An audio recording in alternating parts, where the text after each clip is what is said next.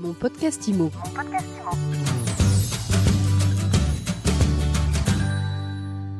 Bonjour à tous et bienvenue dans ce nouvel épisode de mon podcast IMO. On est toujours en live du congrès de l'AFNAIM au Carousel du Louvre et j'ai le plaisir de retrouver Charlotte Parasi. Bonjour. Bonjour Ryan.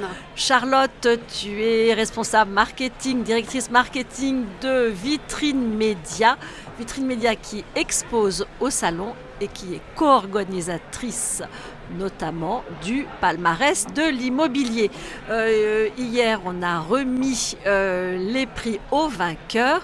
Euh, peut-être tu peux nous parler d'abord de la relation particulière entre Vitrine Média et l'AFNAIM. On est ici au congrès de l'AFNAIM.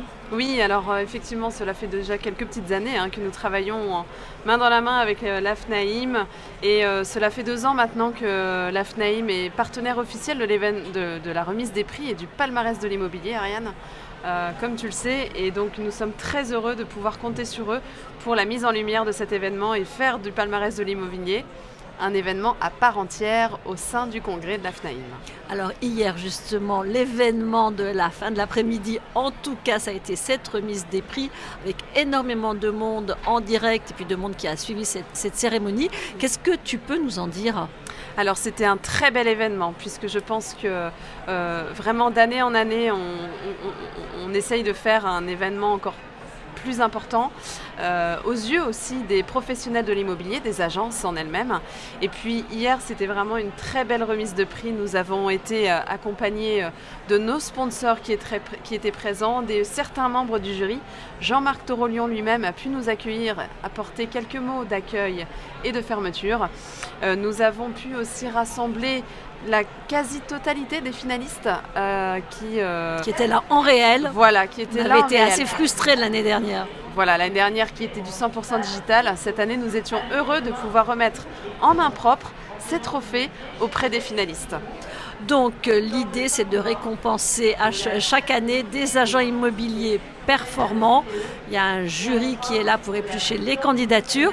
Euh, on remet des prix par région en fonction du nombre de ventes réalisées par l'agence et on a un beau palmarès. Absolument, nous avons récolté cette année encore plus de 300 dossiers et nous avions finalisé avec 170 dossiers, si je, ne me trompe pas, Ariane, euh, des dossiers qualitatifs, c'est-à-dire qui remplissaient tous les critères, euh, que nous avons étudiés au pagne fin. par la suite, nous avons une délibération, euh, une pré-délibération, pardon, pour élire 5 finalistes par région, puisque 6 régions étaient représentées deux trophées par région. Je vous le rappelle, effectivement, un trophée pour euh, les agences qui font moins de 45 ventes par an et les agences qui font plus de 45 ventes par an.